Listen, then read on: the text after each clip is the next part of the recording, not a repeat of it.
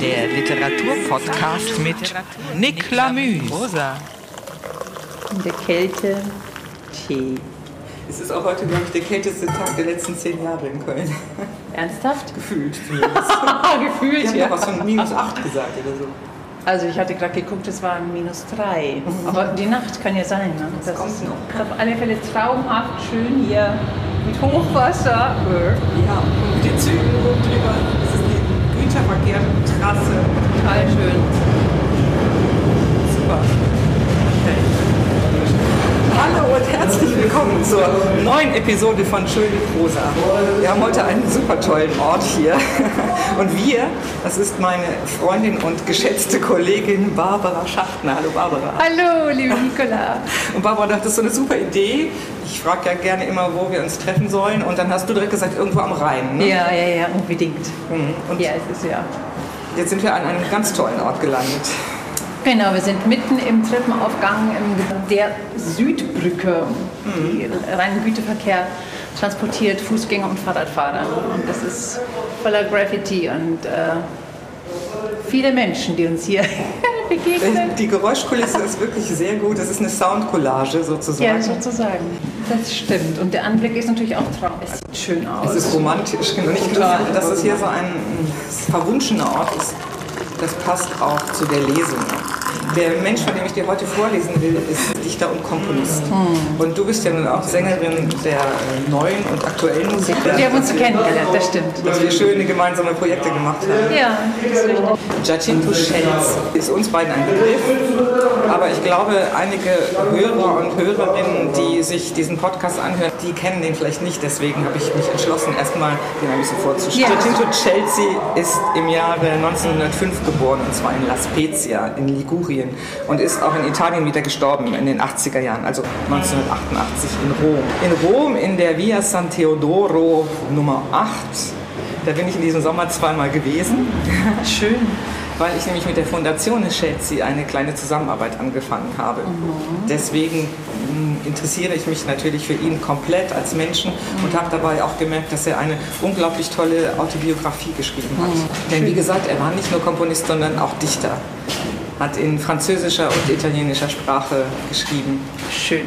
wie er ohnehin sehr polyglott und, und in ganz Europa unterwegs war. Also er lebte in Paris, London und in der Schweiz und seine Ausbildung hat er eigenmächtig organisiert. Also er hat in Rom und auch in Wien studiert, auch ein bisschen Zwölftonmusik, hat sich aber später davon abgewandt. Seit den 30er Jahren sind seine Werke aufgeführt worden, also dieses Frühwerk in Paris hauptsächlich. Und in den 40er Jahren hatte er eine ganz große Schaffenskrise. Diese autobiografische Schrift hier, die widmet sich den ganzen Ärzten die er, und Sanatorien, die er da besucht hat. Und das ist streckenweise sehr amüsant. Und ich habe auch überlegt, ob ich daraus was lese. Aber das würde ich lieber einem Arzt mal vorlesen. Sehr schön. Ich habe aus dieser großen Biografie jetzt einige Stücke äh, zusammengebastelt ne? und habe mich dann bemüht, Sachen zu nehmen, die eben seiner Musik entsprechen und die uns als Musikerinnen interessiert, aber auch Sachen, wo er wirklich anfängt zu plaudern. So. Ach, schön. Genau. Ich bin total gespannt. Ich habe das noch nicht gelesen und äh, ja, freue mich schon sehr. Also es sind zwei große Werke in der Edition Musiktexte rausgegeben worden von dem Professor Friedrich Jecker, der ist Musikwissenschaftler und auch Komponist aus Köln. Und er hat zusammen, er hat es herausgegeben, diese Texte. Und Gisela Gronemeyer von der Edition hat mir freundlicherweise die Erlaubnis erteilt, hier aus den Texten noch lesen zu dürfen. Sehr schön, das Ja. wirklich. Freut mich. Das, das finde ich auch. Nein, ich wollte noch was anderes sagen. Nämlich, seine Kompositionen, die gingen meist von Improvisationen aus. Du improvisierst ja auch sehr gerne. Ja, das stimmt. Genau, deswegen Ja. passt das auch gut, dass ich dir das Ja. vorlese. Und diese Improvisation hat der Chelsea oft auf äh, kleine Orgel oder so eine Art Synthesizer aufgenommen und hat dann andere Leute beauftragt, diese Sachen zu transkribieren. Er hat sich mehr als Medium empfunden in der zweiten Schaffensphase, die so in den 50er Jahren anfing. Bevor ich dir aber jetzt tatsächlich lese, Ja. meine Auswahl, wollte ich noch ein Zitat dir erzählen Ja. von einem Kollegen und Freund von Chelsea, Alvin Curran. Der sagt nämlich, exzentrisch, romantisch, esoterisch, aristokratisch, ein Dandy, ein Frauenheld und mystisch war Chelsea. Wow, was für ein Paket. Allerdings. Mal gucken, ob Ja. ja. jetzt hier was. Wir schauen genau, ob wir das durchgehen hören. Ich danke dir. Lecker Tee. Die Geräuschkulisse ist echt imposant hier. Ja, die ist interessant. In der Kälte. Ein Stückchen von dem Oh wunderbaren ja, Tee. ich auch. Äh, Ich bin schon so gespannt, dass ich vergesse zu trinken. Warm ums Herz. Wunderbar. Und dann geht es los. Chelsea, Sogno 101, Traum 101. Prolog. Ich habe drei Schwätzer um mich herum. Wo ich bin, sind sie auch. Manchmal helfen sie mir, aber oft sind sie indiskret und lästig. Gerade jetzt sagt einer, warum erzählst du nicht von deinen vergangenen Träumen? Es waren so viele. Erinnerst du dich nicht an den ägyptischen, an den griechischen und an den phönizischen? Und an den im Wald und an den spanischen, als du Bischof und Kardinal in Rom warst? Nein, Schwätzer, davon werde ich nicht erzählen. Nun, warum sprichst du nicht von den Reisen, von allem, was du weißt und von der Zeit, die war und von dem Raum, den es gab? Sei still, Schwätzer, über diese Dinge redet man nicht und ich werde nichts darüber sagen. Na gut, wie du willst. Aber sie werden interessanter als die Histörchen, die du dich anschickst zu berichten. Interessanter als dieser Traum von heute. Nein, Schwätzer, nein, basta. Na gut, dann erzähle von deiner Musik, von deinen Ärzten und davon, wie du dich von deinen Leiden befreit hast oder wie du sie, vielleicht ohne es zu wissen, verschlimmert hast. Erzähle, was du willst, wir sind immer bei dir. Ja, ich weiß, ich weiß. Also, was ist Musik für mich?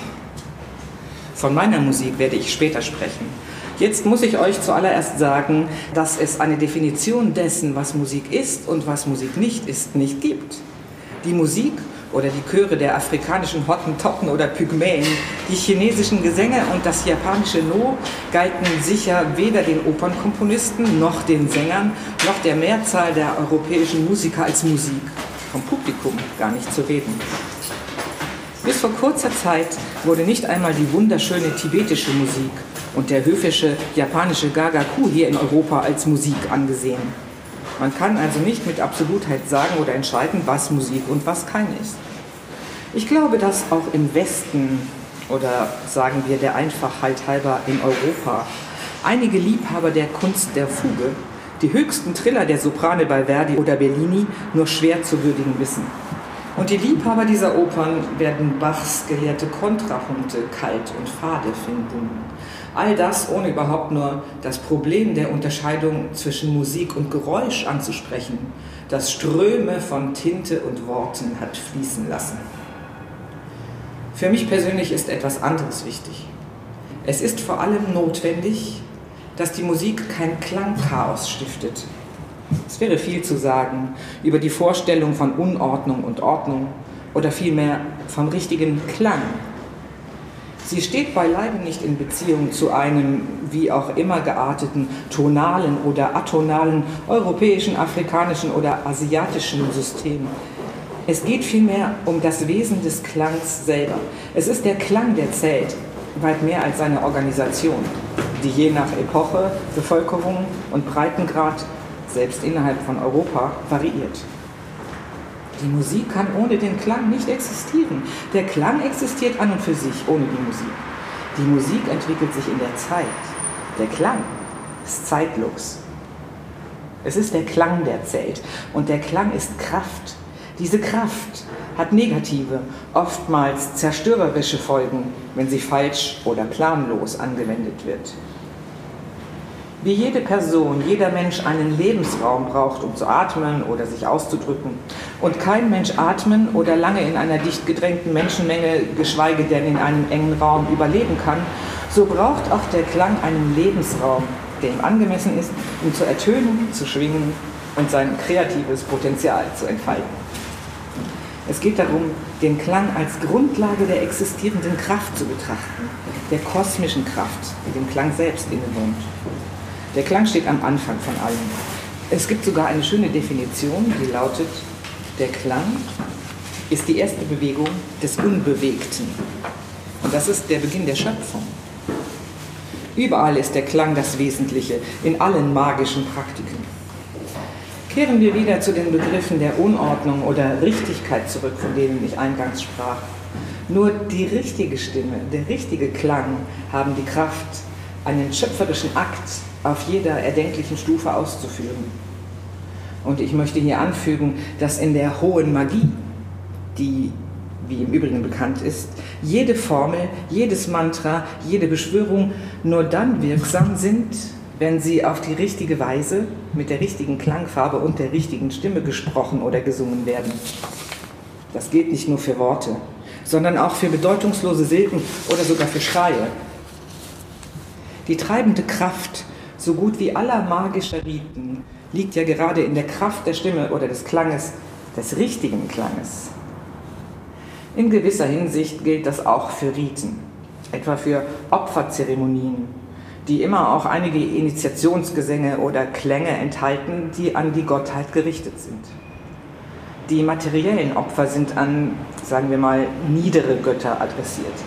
Ein Opfer für hohe Gottheiten kann nur musikalisch, kann nichts anderes als Musik sein. Daher besteht in gewisser Hinsicht die Mission, die Aufgabe des Musikers eben darin, die Musik von den Göttern an die Erde zu übermitteln und sie dann erneut an die Götter oder das Göttliche zu richten. Heute und schon seit geraumer Zeit ist dieser Dialog zwischen Mensch und Gottheit, den ich mystisch nennen möchte, vor allem im Westen, aber auch im Osten im Niedergang begriffen. Heute entwirft der Mensch die Musik zunehmend mit seinem kleinen Gehirn.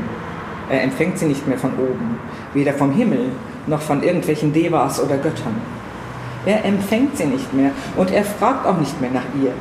Er sucht sie nicht mehr in jener Sphäre, auf jener Ebene. Er macht sie sich allein. Er entwirft sie mit seinem kleinen Gehirn. Er richtet ein großes Durcheinander an und schickt sie anschließend auch nicht mehr nach oben. Er schafft sie für seinesgleichen oder für niemanden oder für sich selbst oder für Geld. Man sollte sich wirklich fragen, ob die gegenwärtige Lage der Welt nicht auf eine gewisse Weise diesem verfehlten Dialog geschuldet ist, der Unterbrechung dieses Kreisens von Schwingungen, die herab und dann wieder zur Gottheit aufsteigen. Vielleicht ist das nicht sehr deutlich. Ich werde später darauf zurückkommen. Fahren wir jetzt fort. Der Höhepunkt meiner eleganten Zeit stellte sich ein, als ich in London und an der Côte d'Azur lebte. Ich hatte dort eine ganze Reihe Smokings aus Seide oder Wolle, ein- oder zweireihige, weiße und schwarze und alles, was dazugehört. In London, erinnere ich mich, wurde mein Frack so sehr bewundert, dass eine Gruppe junger Engländer mich zu einem der elegantesten Ausländer erklärte, was aus ihrem Mund natürlich ein großes Kompliment war. Als der eleganteste von allen aber galt Theo Rossi. Theo Rossi von Montelera, der tatsächlich ausgesprochen schick war und außerdem viel größer als ich. Und nach ihm kam ein Franzose, Guy de la Gaillardère, der wirklich ein höchst eleganter Jüngling war. Aber inzwischen, ihr glaubt es vielleicht nicht, inzwischen lege ich mir seit über 20 Jahren kein neues Kleidungsstück mehr zu. Nach dem Krieg, als ich gerade nach Rom zurückgekehrt war, fand ich meine frühere Kleidung wieder und manches trage ich noch heute. Manches lese ich mir sogar weitermachen. Schrecklich, schrecklich. Aber ich trage die Sachen noch. Aber ich verstehe nicht, warum jemand, der eine Krawatte tragen muss, so einen bunten Fummel nicht eine aussuchen kann, die sich nicht mit dem Anzug oder mit dem Hemd beißt. Ansonsten ist nämlich ein Pullover besser, der sehr bequem und elegant zugleich sein kann. Allerdings kann ich keine Pullover mit Rollkragen tragen, weil ich es nicht mag, wenn mich etwas irgendwo beengt. An diesem Punkt meiner Erinnerung wünscht sich vielleicht jemand, dass ich über den Krieg spreche, über den Faschismus, über Mussolini. Aber das kann ich ehrlich gesagt nicht tun. Alle Kriege und alle politischen, sozialen, moralischen und ethischen Ideologien beruhen grundsätzlich auf falschen Ideen, falschen Fakten, falschem Wissen. Sie kommen und gehen seit Jahrtausenden. Es gab auch vor Ägypten bedeutende Zivilisationen, die chinesische, die assyrisch-babylonische, Zivilisationen in Afrika wie in Amerika und die in den Anden gab es vor den Inkas, vor den Maya, ganz zu schweigen von Atlantis. Es waren Zivilisationen, die über mathematische, astronomische, therapeutische Kenntnisse und so weiter verfügten. Und sie besaßen wahrscheinlich verschiedene ausgeklüngelte politische und soziale Systeme, dazu psychische und spirituelle Fähigkeiten und Kräfte, die den Menschen von heute unbekannt sind. Und doch sind sie alle vergangen. Sie sind untergegangen. Und nicht nur aufgrund tellurischer Ereignisse oder barbarischer Invasionen, sondern oft auch durch Selbstzerstörung. Ebenso wie die weißen Menschen heute ihre eigene Zivilisation zerstören. Maoismus, Faschismus, Kommunismus, Marxismus, Phalangismus, Kastrismus, Peronismus, die Anarchisten, die Hemden, die Helme, die Kappen, die Armbänder, die Brigaden, die Juntas, ob grün, schwarz, rot oder gelb, die Revolutionen, die Diktaturen. Erst auf den Altären, dann im Staub. Sie alle sind Exzeme oder Pickel auf der Haut der Menschheit. Und wenn sie sich anstecken, sterben Millionen von Menschen, erschossen, verbrannt, in Stücke gerissen, enthauptet, gepfählt, geblendet, gevierteilt, gefoltert auf den Galeeren oder in den Konzentrationslagern, je nach den Sitten und Gebräuchen der Zeiten und Orte. Mussolini bin ich nur einmal begegnet, bei Tisch. Als er 1922 nach dem Marsch auf Rom die Macht ergriffen hatte, war mein Onkel Präfekt in Palermo er hatte es sich in den Kopf gesetzt, die Mafia zu bekämpfen. Ein aussichtsloser und äußerst gefährlicher Kampf. Aber er war ein mutiger Mann, nicht umsonst der Bruder meines Vaters. Und als Mussolini 22 zum ersten Mal nach Sizilien kam, musste mein Onkel ihn aufnehmen. Genau zu diesem Zeitpunkt war ich in Palermo bei, bei meinem Onkel zu Besuch. Als er von der Ankunft Mussolinis unterrichtet wurde, musste er die Vorkehrungen für seinen Empfang treffen und sein Geleit organisieren. Unter anderem gab es ein großes Mahl mit 30 Gästen, darunter die regionalen und lokalen Würdenträger aus der Lokalpolitik und auch aus der Aristokratie. Mein Onkel setzte mich ans Tischende, auf den allerletzten Platz. Einmal kreuzte sich mein Blick mit dem Mussolinis. Und ich muss sagen, seine blitzenden Augen waren beeindruckend. Und zweifellos ging von ihnen eine starke Anziehungskraft aus.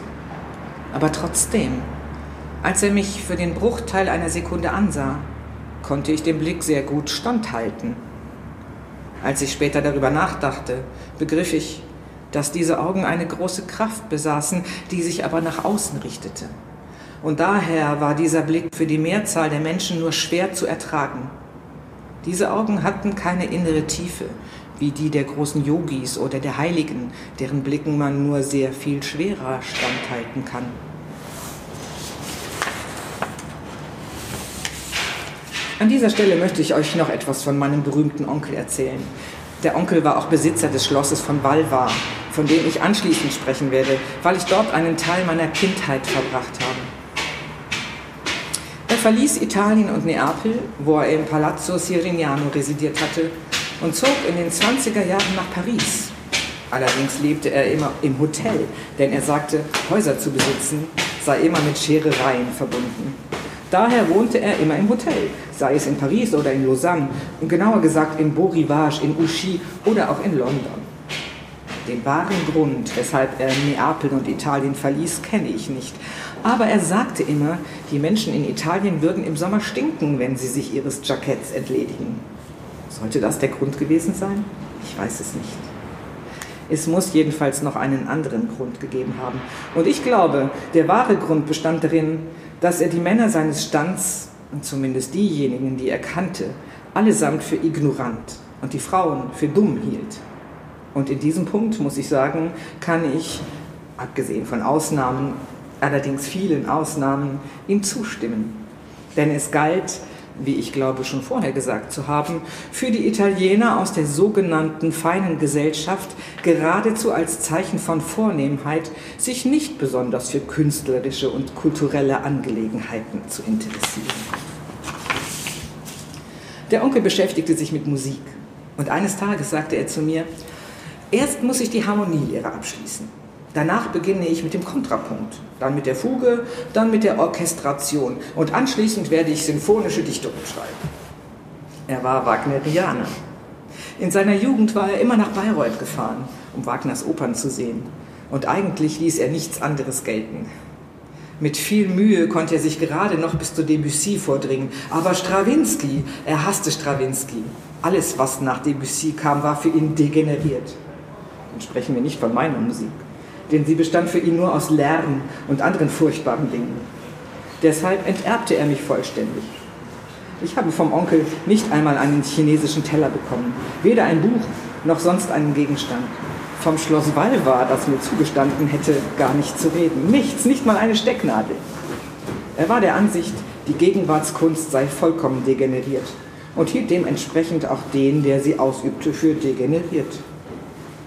In seinem Testament hinterließ er den Schriftsatz, dass jedes Jahr ein Wettbewerb für eine sinfonische Dichtung im Wagner-Stil veranstaltet werden soll ausgeschrieben und durchgeführt von einem Komitee, das die beste Dichtung aussuchen und im Atrium, im großen Hof des Palazzo der Malteser Ritter von Neapel zur Aufführung bringen sollte. Aber es war auch klar angegeben, dass der Wettbewerb, das Preisgeld, die Gage des Dirigenten, die Kosten der Ausführung nicht mehr als 20.000 Lire kosten durfte. Selbst wenn man bedenkt, was das Geld damals wert war, hätte das niemals gereicht. Deshalb ist diese Testamentsklausel vom Malteserorden nie erfüllt worden. Weder hat es dort jemals einen Wettbewerb noch eine Aufführung einer sinfonischen Dichtung im Wagner-Stil gegeben. Daraufhin sagten mir einige Leute, aber weißt du, ein derartiges Testament ist absolut nichts wert.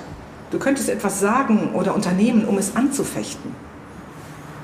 Aber ich hatte weder die Absicht, das Testament des Onkels anzufechten, noch den Malteserorden wegen der Nichterfüllung dieser Bedingungen anzugreifen. Im Schloss stand ein kleines Klavier und ich spielte oft darauf herum, einfach so, ohne zu wissen, was ich tat. Natürlich waren das keine Klavierübungen. Ich spielte und weder meine Mutter noch die Gouvernanten maßen dem irgendeine Bedeutung zu. Sie alle freuten sich jedoch aus anderen Gründen darüber, denn sie nutzten die Gelegenheit, wenn ich am Klavier saß, um mir die Haare zu kämmen. Ich hatte schulterlange Locken und sie blieben so für lange Zeit. Sie wurden mir erst abgeschnitten, als ich anfing, mich wie ein Junge anzuziehen. Und ich hasste es, am Kopf berührt zu werden. Tatsächlich lasse ich mich bis heute von keinem Friseur anfassen. Ich schneide mir die Haare selbst. Das habe ich immer so gemacht. Ich hasse es, Hände auf meinem Kopf zu spüren. Und schon als Kind ertrug ich es nicht, wenn man mich kämmte. Wenn ich aber am Klavier saß, war es mir egal, was man mit mir anstellte. Wer weiß, wo ich war, was ich dachte, ob ich überhaupt etwas dachte oder auch nicht. Ich spielte und lauschte den Tönen, die unter meinen Händen entstanden. Und sie nutzten diesen Augenblick der Passivität, um mich zu kämmen und zu bürsten. Aber warum erzählst du diese belanglosen und oberflächlichen Geschichten? Warum hebst du diesen Teil deines Lebens derart hervor? Wir sind davon wirklich angewidert. Lieber Schwätzer, du weißt, dass ich über die anderen Dinge nicht spreche.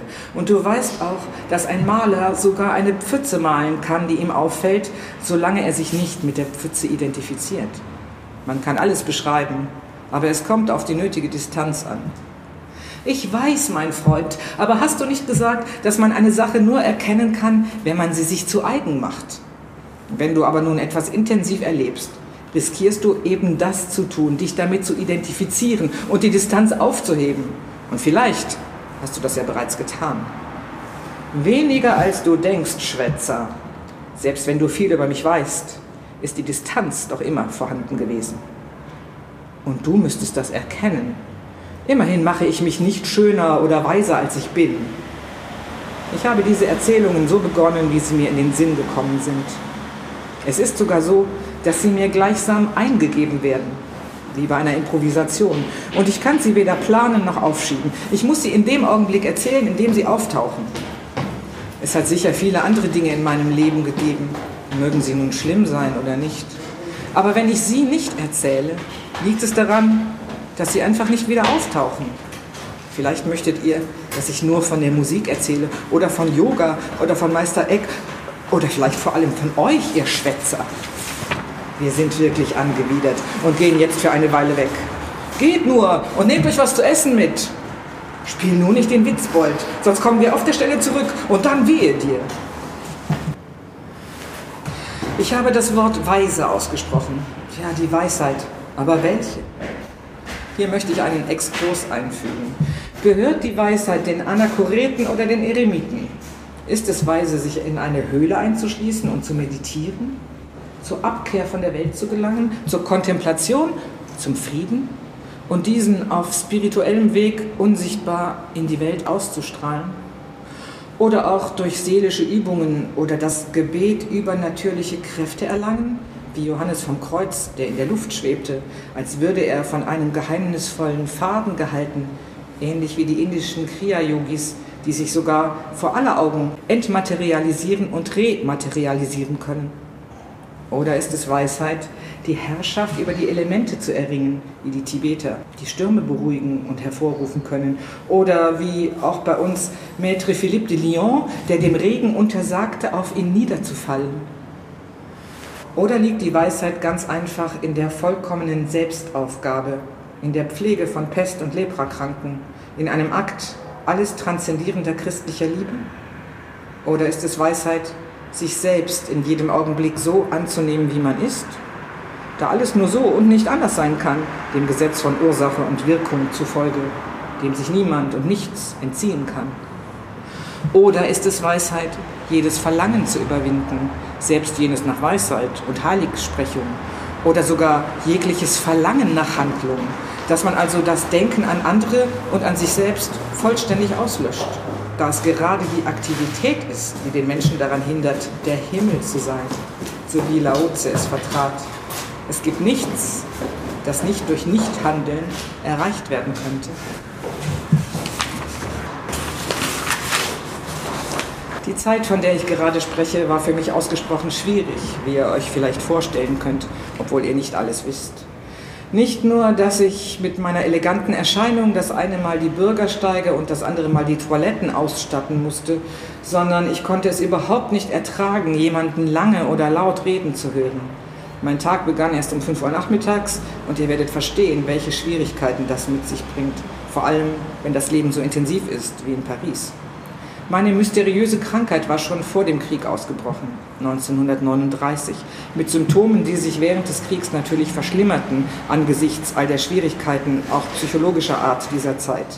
Das Quartetto Numero Uno schrieb ich unter großen Schwierigkeiten. Aber in jenem Augenblick waren mir die Götter gnädig und ich glaube, es ist mir gelungen, etwas Gutes zustande zu bringen. Dann verschlechterten sich die Dinge und komplizierten sich bei La Nascita del Verbo auf so unfassbare Weise, dass ich immer nur wenige Minuten schreiben, komponieren konnte und danach aufhören musste, erschöpft und von nervösen Beschwerden heimgesucht. Bei diesem Werk habe ich unter aller Willensanstrengung wirklich Blut geschwitzt. Denn ich wusste wohl, dass ich für jeden Augenblick, in dem ich mich konzentrierte und schrieb, auf äußerst unangenehme Weise würde bezahlen müssen in dem ich wirklich Blut schwitzte. Tatsächlich bin ich irgendwann zusammengebrochen und habe nicht mehr geschrieben. Und ich war, wie ich euch schon gesagt habe, mehrere Jahre lang überhaupt nicht mehr in der Lage zu schreiben. Als La Nascita del Verbo 1951 aufgeführt wurde, befand ich mich in einem derart bedauernswerten Zustand, dass ich nach einem Mittagessen gut zwei Wochen lang in einem halbkomatösen Zustand im Bett verbrachte. An dieser Stelle möchte ich noch einen kleinen Exkurs einschieben. Ich habe schon mehrmals vom Klang gesprochen, aber nun möchte ich präzisieren, dass es viele Arten von Klang gibt. Offensichtlich ist der akustische Klang das Ergebnis einer Luftschwingung. Aber es gibt Klänge, die man im Schlaf hört, auch Laute, ebenso wie manche Bilder, die aus dem Unter- oder Überbewusstsein kommen. Dann gibt es die Klänge, die man während der Meditation hört. Und diese lassen sich auf unterschiedliche Ebenen zurückführen oft auf die devischen, aber auch auf andere Ebenen. Und es gibt die Engelschöre, die im Vorüberziehen manchmal auch von den gerade Anwesenden gehört werden. Der transzendentale Klang Om gilt bei den Indern bekanntlich als der Ursprung der Schöpfung. Und es gibt diesbezüglich eine wunderbare Definition, die ich glaube schon zitiert zu haben. Der Klang ist die erste Bewegung des Unbewegten. Dann sind wir wieder beim Anfang. Ach, sehr schön. wunderbar. Das ist, das ist mir auch sehr hängen geblieben, diese Aussage Ja. tatsächlich. Ja, Ja. das ist spannend. Also, die Frage ist ja, was ist überhaupt unbewegt? Ne? Also, was ist unbewegt? Die Kompositionen, die mich von ihm am meisten beeindrucken, das sind natürlich die für Stimme. Dankeschön, Barbara. Gerne. Aber immer wieder kommt es vor, dass ähm, zumindest bei jungen Komponisten das vergessen wird, sich dann auch mit der Stimme in der Persönlichkeit des jeweiligen Sängers oder der jeweiligen Sängerin auseinanderzusetzen. Das ist ja essentiell. Ne? Und es ist wirklich, tja, es ist schon ein Erlebnis, sich auf diese Kompositionen einzulassen, auch als Sängerin. Ja. Dankeschön. Ja, schön, dass wir uns hier treffen konnten in diesem wunderbaren Ort. Hat mir sehr viel Freude gemacht. Auch dieses ich, äh, Tapsen von unten nach oben, von oben nach unten, die Nähe, die Entfernung.